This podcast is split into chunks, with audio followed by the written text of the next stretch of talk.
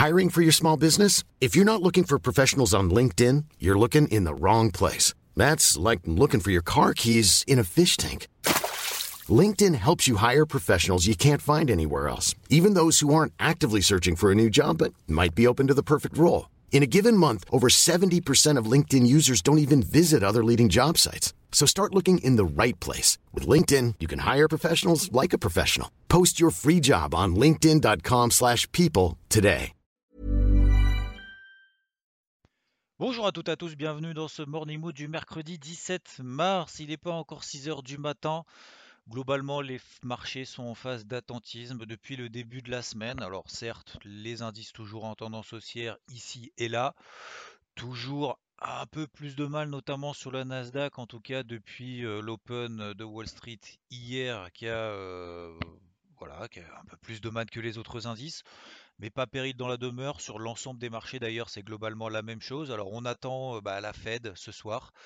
Euh, est-ce que Jérôme Powell va pouvoir rassurer les marchés alors qu'on est dans une situation un peu de retour d'inflation, notamment aux États-Unis?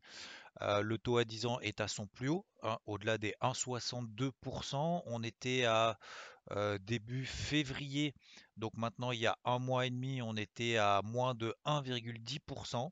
Donc est-ce que ça va inquiéter euh, Jérôme Powell avec notamment toutes ces relances, ces plans de relance qui ont été validés de Biden, 1900 milliards? Alors d'ailleurs, on a vu hier que euh, les ventes au détail aux États-Unis étaient vraiment pas bonnes du tout. On attendait une progression, donc une, une croissance des ventes de détail on a eu un repli quand même assez, euh, assez violent de plus de 3% sur les ventes au détail, 2,7% euh, exactement pour les, euh, le corps retail sale, c'est les ventes au détail en excluant l'automobile. Les ventes au détail, avec tout inclus, c'était moins 3%. Voilà. Alors par contre, le chiffre du mois passé a été révisé à la hausse, qui était à plus 7,6% et plus 8,3% pour le core retail sale, donc en excluant l'automobile. Globalement, euh, voilà, les marchés sont en phase d'attentisme. Alors, est-ce que Jérôme Powell va décanter la situation ou pas? Est-ce que les marchés sont inquiets ou pas? A priori, non pour le moment. On est simplement dans des phases de latérisation horizontale, dans des ranges horaires.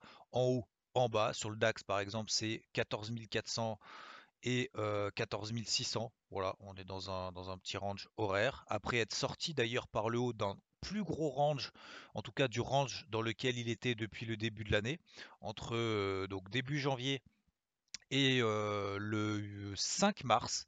On était dans un gros range dont on s'est extrait par le haut avec une grosse bougie impulsive haussière au-delà des 14 002. Ça ressemble limite à la bougie vaccin Pfizer. Euh, vous vous souvenez le 9 novembre où beaucoup d'indices étaient sortis par le haut de leur range. Alors pas le DAX parce qu'il était plus faible, mais le CAC par exemple c'était l'équivalent notamment des 5002. Donc globalement voilà, on est à peu près dans la même lignée. Le Nasdaq lui qui était un peu tiraillé notamment par cette rotation sectorielle des values à la défaveur des technos, bah lui c'est finalement bien rattrapé. Pour autant, voilà, on est sous la MM50. On arrive quand même sur des niveaux maintenant de résistance très forts. Je rappelle que Nasdaq est le plus faible, hein, malgré le rebond qu'il a réalisé notamment depuis une semaine. On est à 5% des records historiques. On est à 5% en dessous des records historiques, contrairement à d'autres indices, comme par exemple le Dow Jones, qui encore une fois hier, même si on a, il a fait notamment ce qu'on appelle un open en extrême, on est toujours très proche quand même des records historiques, proche des 33 000 points. Donc globalement, sur le dollar, c'est un peu la même chose, on a d'énormes mèches. L'eurodoll, même s'il y a une petite pression baissière, il n'accélère pas plus que ça avant la fête de ce soir. On est toujours notamment sur le Rodol sous la MM50 H4. Moi j'ai pris une position vendeuse dans un premier temps. Alors position vendeuse avant la Fed, ça peut paraître risqué, mais en même temps, si on attend à chaque fois la Fed, ben, finalement on attend tous les mois. Si on attend à chaque fois une statistique macroéconomique, on attend tous les mois. Donc euh, j'aviserai bien évidemment de cette position juste avant euh, le discours de, la, de Monsieur Powell, sachant que les États-Unis, je rappelle, ouvrent une heure avant, avec, euh, avec un décalage horaire donc avec une ouverture des indices américains à 14h30. Euh, et, du coup, le, discours de Powell ce soir sera euh, à partir de 19h30 et non pas 20h30 comme d'habitude. Les taux, ça sera 19h, mais les taux, ils vont pas changer. Hein. Les taux vont rester à zéro. Par contre, ce qui va être important, c'est à partir de 19h30, la conférence de presse de Monsieur Powell. Alors, ce qui est surtout important, c'est la réaction du marché. Hein. Ce n'est pas forcément la conférence de presse. Pourquoi? Parce que il suffirait qu'ils disent que les perspectives de croissance finalement euh, soient plus fortes que prévu pour que le marché baisse. Euh, et donc pour que le dollar monte. Parce que du coup, les marchés seraient en train d'anticiper le fait que ah bah si ça va mieux, ça veut dire qu'il va arrêter les injections. S'il arrête les injections, bah c'est pas terrible quand même. Voilà.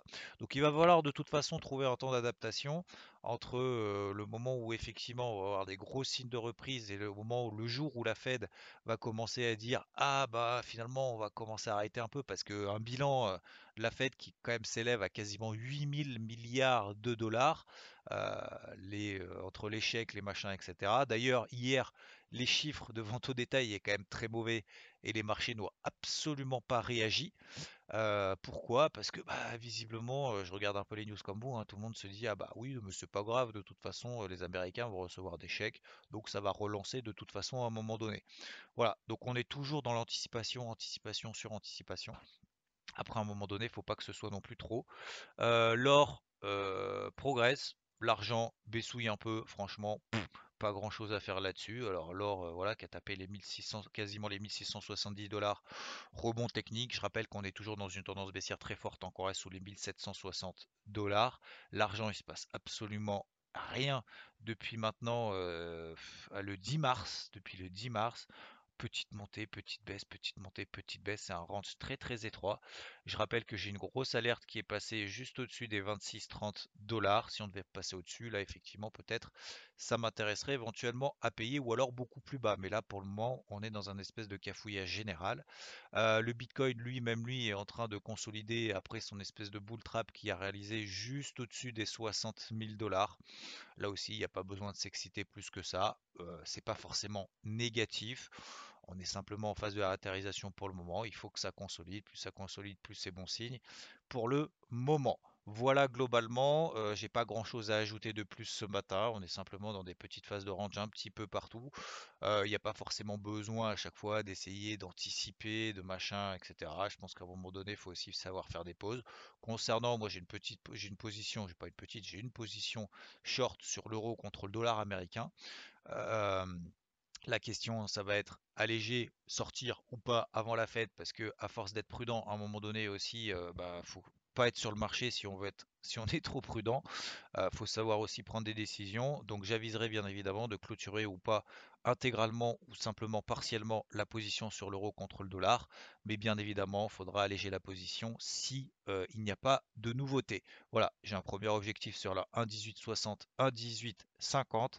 Idéalement, ça serait bien qu'on les fasse avant, euh, avant la fête, comme ça au moins ça permettrait de finalement pas trop se poser de questions. Sinon, il faudra à nouveau alléger et se reprendre, etc. etc. Parce qu'encore une fois, si on attend à chaque fois des rendez-vous clés, euh, et si jamais bah, il se passe un truc au niveau de la Fed et que l'eurodoll se retrouve, alors je prends l'exemple de l'eurodoll, mais si on est sur les 1,19 actuellement, si l'eurodoll se retrouve autour des 1,1830 juste après la fête, qu'est-ce qu'on fait? Ça veut dire qu'on va shorter le plus bas, on va shorter les plus bas annuels.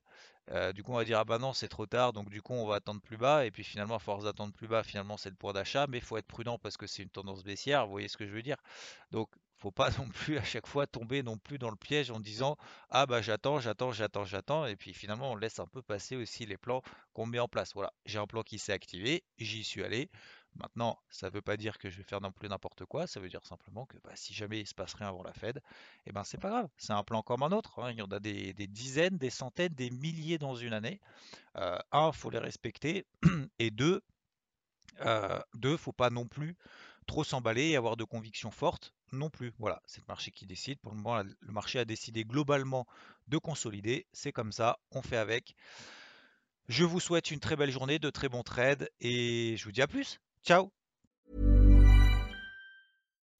When you make decisions for your company, you look for the no-brainers. If you have a lot of mailing to do, stamps.com is the ultimate no-brainer. Use the stamps.com mobile app to mail everything you need to keep your business running with up to 89% off USPS and UPS. Make the same no-brainer decision as over 1 million other businesses with stamps.com. Use code PROGRAM for a special offer. That's stamps.com code program.